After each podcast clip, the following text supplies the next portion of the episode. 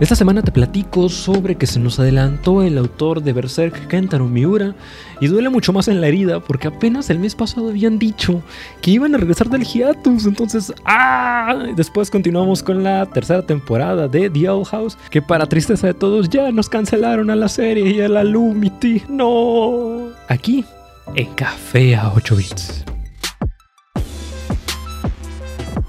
Give you the answer, we take you behind the closed doors of the famed Walt Disney Studio in Hollywood. Doors usually barred to all visitors. Hola, hola. Y bienvenido de nuevo a Café 8 Bits, trayéndote normalmente las mejores noticias dentro de la industria de la animación y los videojuegos. En esta ocasión empezando con una noticia fuerte y complicada y difícil al mismo tiempo. Y es que muy probablemente ya estés enterado que lamentablemente el mundo del manga y del anime se encuentra en luto y es que en la noche pasada del día 19 de mayo se dio a conocer que el pasado 6 de mayo Kentaro Miura, autor de la aclamada obra de Berserk, falleció a sus 54 años de edad. Todo esto a causa de una disección aórtica aguda. Es decir, esta información fue compartida por Young Animal, la editorial a cargo de la publicación de este manga, quien utilizó la cuenta oficial de Berserk en Twitter para compartir el siguiente mensaje. El doctor Kentaro Miura, autor de Berserk, falleció el 6 de mayo del 2021 debido a una infección aórtica aguda. Nos gustaría expresar nuestro mayor respeto y gratitud por el trabajo artístico del doctor Miura y orar por su alma. La noticia del repentino fallecimiento de Miura ha dejado al departamento editorial de Young Animal en una profunda tristeza. Nunca lo vimos enojado. El, eh, bueno, para dar un poco de contexto, Kentaro Miura nació el 11 de julio de 1966 en la prefectura de Chiba, en Japón.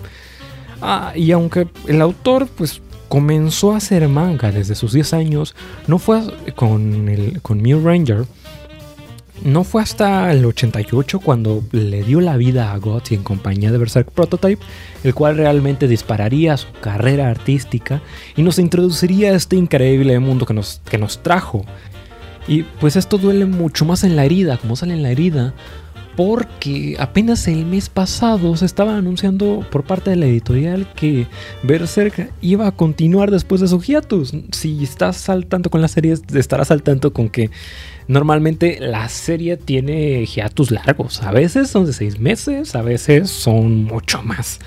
Entonces, pues eh, realmente en muchas ocasiones estos hiatus no eran por flojera. ¿Te cuenta? Ah, si hay autores que tienen hiatus porque quieren. Por ejemplo, con el autor de Hunter x Hunter, Yoshihiro Togashi, que cuando salía un nuevo. está el, rumor que cuando salía un nuevo Dragon Quest, olvídate de Hunter Hunter. Hunter x Hunter se tardaban seis meses, años en ocasiones para que saliera un nuevo Tobo. Entonces, pues además que Yoshihiro Togashi pues no tenía como la, dificultad económica. No solamente era un artista increíble con una, cantidad de producciones grandes, desde Hunter x Hunter hasta Yu Yu, Hakusho, sino que también estaba casado con una mangaka increíblemente prominente en Japón llamada Naoko Takeguchi. Takeguchi era la autora de Sailor Moon. Eh, también le gustaba pasar tiempos tiempos libres con su esposo. Entonces, cuando salía un nuevo Hunter, Hunter cuando salía un nuevo Dragon Quest, Togashi era de, bueno, pues aquí, ahí se ven, si tienen tele ahí se ven, yo, saco, yo voy a sacar uno cuando yo pueda. Y pues en el caso de, por ejemplo, Kentaro Miura, este no era el caso. Una de las razones por las que muchos, muchos, pero muchas personas amaban el manga, no solamente era por su historia, sino era por su dibujo. Y pues obviamente todo ese dibujo cobraba tiempo y esa, esa era una de las razones por las que se iban a hiatus. Por ejemplo, la batalla de Britania realmente es de las cosas que ha dicho en entrevistas que tomó más tiempo en dibujarse. Y sus, y sus jornadas de trabajo no eran de 8 horas, no, no, no. Sus jornadas de trabajo eran 16 horas al día, de 7 días de la semana, sin vacaciones, sin días santos, sin nada de eso. Y olvídate, obviamente no horas extra. Obviamente nadie te las paga. Un día de trabajo normal de él era desde las 2 de la tarde hasta las 7 de la mañana. Y pues eso incluía que una media hora para comer y otra media hora nada más en lo que se despierta y se, y toma un café. Y hasta ahí para de contar el resto del tiempo para trabajar en eso. Y pues ya para terminar, lo único bueno o esperanzador que puedo agregar, y no para, no para hacerla mucho de largo, es que tal vez a Berserk le apliquen la misma que le aplicaron a Zero no Tsukaima en su momento. Cuando Noboru Yamaguchi, el, el autor, el creador de Zero no Tsukaima, falleció en el 2013, pues todo el mundo, dentro de la tristeza del, haberlo perdido, pues nos habíamos quedado con una serie incompleta y dijimos, bueno, nada más le quedaban dos tomos, ¿por qué nos haces esto? Entonces, afortunadamente, él había dejado más o menos un esquema base como para decir, mira, pues eh, aquí no es lo que yo espero, pero más o menos por aquí debe ir la historia. Esto más o menos es por donde debe terminar. En ese momento, en el 2013, iban como en su tercera temporada del anime y iban como en su octavo tomo del manga, si mal no me acuerdo. Entonces, tres años, tres, cuatro años después, en el 2016-2017, la editorial decide aventarse al vacío y decide tomar lo último que quedó, que había escrito Yamaguchi, y a intentar hacer como revivir la serie y darle el final y darle el último adiós al autor y el último gracias a los fans para decir, mira, aquí está la serie. No sé, la verdad no vengo al, no vengo al día con Berserk, entonces no sabría decirte si Kentaro Miura dejó algo de historia para dejar, o qué tan avanzada iba la historia de Berserk para terminar. No es como One Piece que le quedan le queda poco, entre comillas, le quedan tres años, ¿no? Pero de los 20 que llevan, o sea, le queda poco. Y ya, ya están como medio establecidas. Entonces, no sabría realmente cuánto le quede de historia que se puede rescatar. Y si en el caso de que se quede incompleta, realmente sin, sin importar si haya sido mucho o sea, haya sido poco, se respeta increíblemente porque prácticamente dio su vida para su trabajo. Y desde aquí se le manda un respeto. Y si ahorita vas al tanto con una de las pocas series en Disney Channel que vale la pena, traigo buenas y traigo al mismo tiempo malas noticias. Muy probablemente ya te lo sepas, pero la serie de The Owl House ha sido renovada para una tercera temporada. ¡Eh! Después, del, final de la, de la primera temporada no sabíamos realmente cómo iba a continuar la segunda y si iba a llegar a una tercera. Sin embargo, al mismo tiempo se confirmó que esta tercera sería su última temporada, en efecto cancelando la serie. Y es que de acuerdo con Deadline, Disney ha aprobado una tercera temporada para la serie animada de The Owl House. Y al mismo tiempo, esa tercera temporada sería su última. La noticia llega antes del estreno de la segunda temporada, programada para el 12 de junio. Y la verdad es que yo traigo sentimientos encontrados porque le hicieron lo mismo que a Rebecca Sugar en su momento. a, Dana Terras, la creadora de The Old House, le acaban de hacer la misma jugada sucia que le, que le sucedió a Rebecca Sugar. Cuando Rebecca Sugar estaba haciendo la cuarta temporada de Steven Universe, ella estaba, ya estaba terminando la cuarta. Ya la estaban eh, terminando de. estaban empezando, ya como la mitad en producción, ya como la mitad de la quinta temporada y se estaba terminando de estrenar en tele la cuarta temporada de Steven Universe. Termina de estrenarse la cuarta temporada y justo en ese momento los jefes de Cartoon Network le dicen a Rebecca Sugar, mira, adivina qué, ya, ya se canceló esto. Esta última quinta temporada es tu última. Y Rebecca Sugar a la mitad de la producción está de que, oye, no, espérame, no tengo, no tengo eh, el ritmo de la serie y de la historia, no estaba preparado.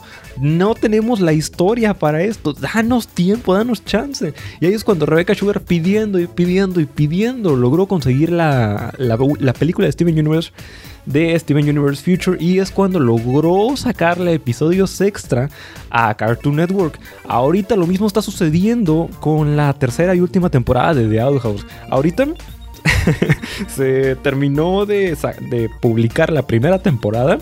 Y Dana Terrell así como a la mitad de la segunda en producción, tranquilita, haciendo sus cosas, viendo que, tenía, que había tenido buena recepción diciendo, bueno, pues no hay problema.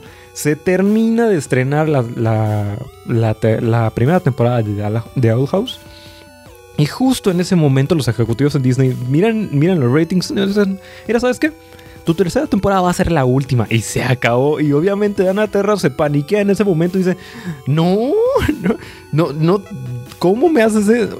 Obviamente es mejor que en los noventas, que cuando les cancelaban de la noche a la mañana ya no les daban tiempo para nada, pero al mismo tiempo, pues ahorita eh, está en un momento bastante bastante álgido de, la historia. Entonces Anna Terras, pues en un intento desesperado como para intentar salvar la serie, dice, bueno, ¿sabes qué? No me des la tercera temporada.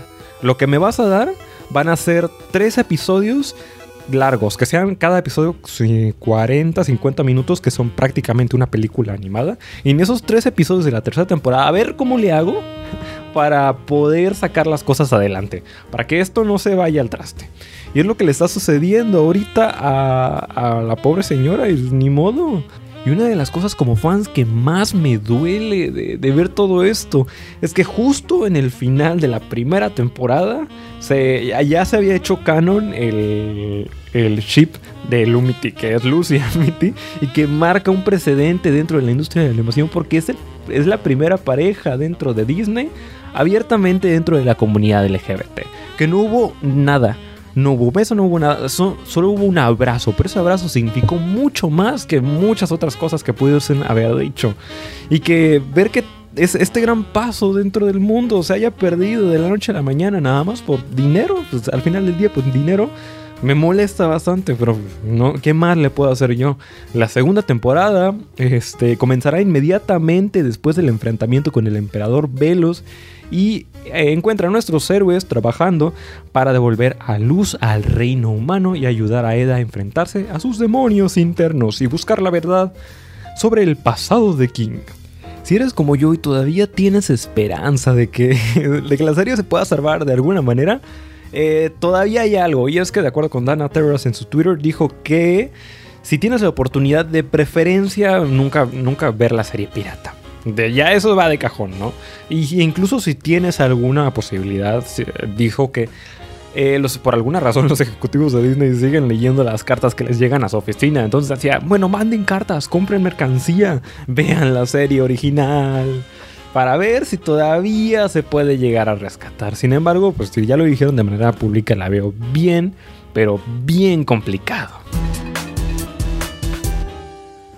Y continuando con series canceladas o series que en este caso nunca llegaron a suceder, aunque esperemos, ojalá con este anuncio que llegue a suceder algo, Has Been Hotel, producida por Vivienne Medrano, mejor conocida en Twitter y en YouTube como BC Pop, anunció por medio de su página que hoy sábado 22 y mañana domingo 23 de mayo estarían haciendo un QA con todo el cast de Has Been Hotel. Eso sí, por medio del el canal de YouTube de Cartoon Universe.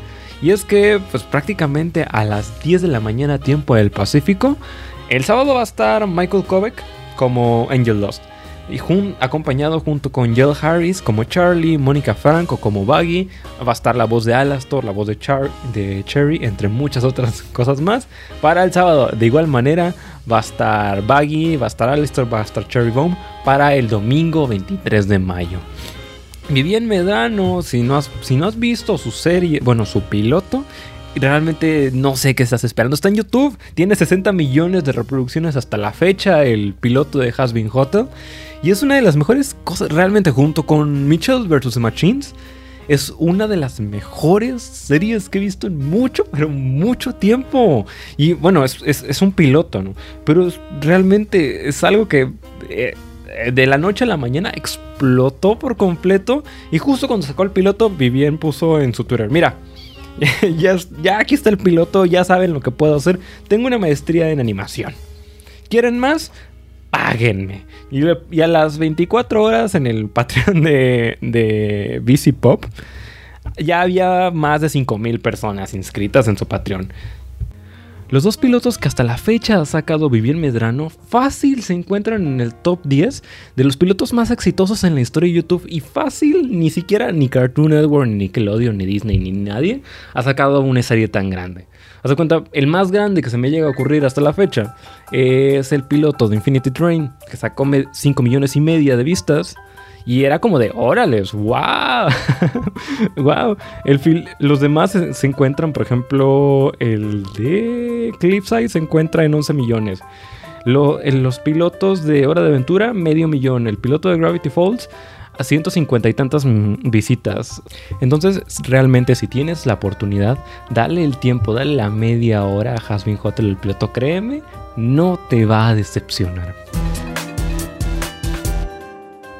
Voy a intentar eh, no quedarme tanto en esta noticia, es decir, voy a intentar pasarlo rápido, aunque siento que es muy, pero que muy interesante. Y es que ah, yo sé que nadie en México, a nadie le importa Twitch. Y que si vas a ver un stream, pues lo más probable es que lo vayas a ver en Facebook Live, en YouTube Live. Pero en 9 de 10 ocasiones no te vas a meter a Twitch. No importa si es de videojuegos o si es alguna otra cosa.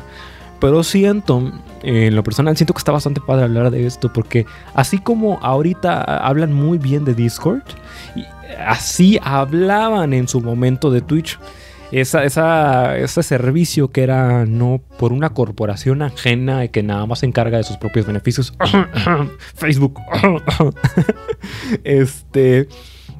Y que era, era de la gente para la gente. De los que les gusta esto para los que les gusta esto. Desde que Twitch fue comprado por Amazon, hubo un despapayo horrendo y era el problema que estaba bien, que muchos tenían, una preocupación que muchos tenían cuando Discord estaba en pláticas con Microsoft y con cualquier otra, con Sony y con todos los demás.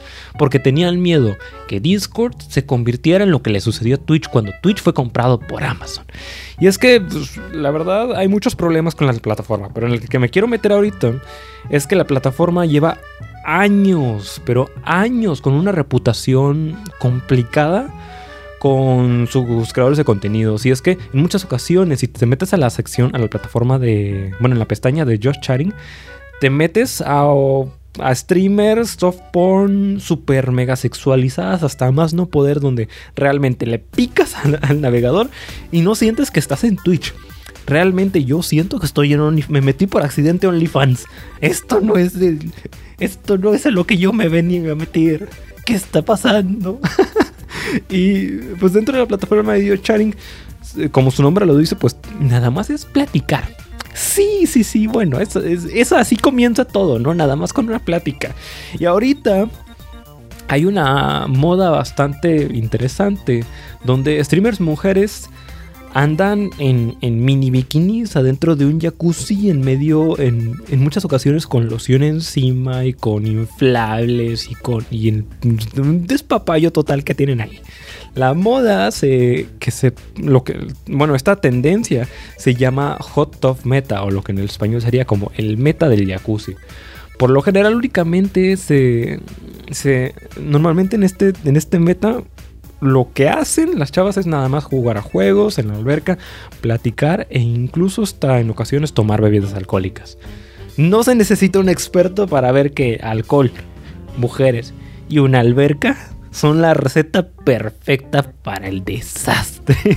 en especial porque pues está todo al aire. No, no hay un margen de error. No hay como que, ay, bueno, ups, se le cayó el traje de baño. Pues lo, lo, lo blurreas y lo cambias y lo editas y le mueves y lo cortas y ya, nunca sucedió nada. Estás en el medio del stream, no puedes hacer nada de eso. Uy, se le cayó el traje de baño. A ver, qué, a ver en qué problema se mete la, la persona. Y pues, lo que me da mucha risa es que me metí eh, para, para, leer de todo esto, me metí para ver el artículo de Kotaku, para saber qué onda antes de venir a hablar nada más como, eh, como en camisa de once varas. Y lo primero que me encuentro al meterme al artículo de Kotaku es un peluche de dos metros de un Snorlax con pelo en pecho dibujado y un jockstrap puesto. Entonces ya con eso digo mucho.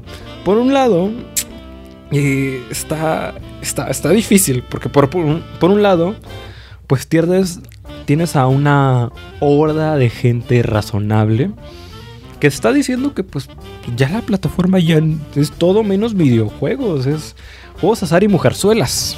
Este, ya y no es posible que esta plataforma semifamiliar tenga señoras, señoras pechugonas en trapitos y peor aún que esas señoras pechugonas en trapitos eh, estén, este grupo de señoras estén ganando igual o más dinero en donaciones que todo Twitch junto. Es un mega problemón ahí que tienen ahí metido. Este, pues dicen, pues, unos gente está haciendo este trabajo honesto y estas están haciendo esto. No pueden estar juntos en la misma plataforma. Eh, por otro lado, tienes eh, la opinión de, de las señoras pechuganas que dicen que al final del día, pues es su cuerpo y que pues no, no lo están sexualizando, sino que lo están empoderando, según sus palabras. De acuerdo con una de las streamers más predominantes en este meta, dice que en nuestra sociedad machista es común objetivizar a la mujer. Pero en el momento en que ella misma se empodera, su sexualidad es visto como algo inmoral. Y creo que este es un punto bastante, bastante importante porque se me hace en una situación normal. Este argumento tendría mucha, pero mucha validez. Y es, algo que no nos quedamos pensando, pero tiene mucha, pero mucha validez. De no ser porque pues esta no es una situación normal, ¿no? Sino que la persona está ganando miles de dólares. Hay, hay dinero de por medio y que está ganando miles de dólares diarios vendiendo su cuerpo en internet. Por ejemplo, y lo mismo sucedió en Estados Unidos en los 70s y 80s con la liberación sexual, donde las mujeres empezaron a usar crop tops de manera de expresión del feminismo. Es decir, la, la, misma idea de pues es mi cuerpo y mi cuerpo no va a ser sexualizado por un hombre. Yo misma me voy a empoderar de mi sexualidad. Es, es, era la mentalidad detrás de eso. Y en el momento en que se ve como algo inmoral, en, en, en los 70s, que se ponían una crop top y decían, y todo el mundo gritaba, no, ¿por qué? ¿Qué andan haciendo inmoral? Y que no sé qué. Y pues la mentalidad al final del día detrás de todo esto es que, pues sí, si estás validando que, si estás validando que es inmoral, estás validando su punto de vista en que sí, los hombres están, están sexualizando el cuerpo femenino y la mujer en este caso está haciendo un intento para empoderarse de su cuerpo, para decir, bueno, pues es mi cuerpo y voy a hacer lo que yo quiera.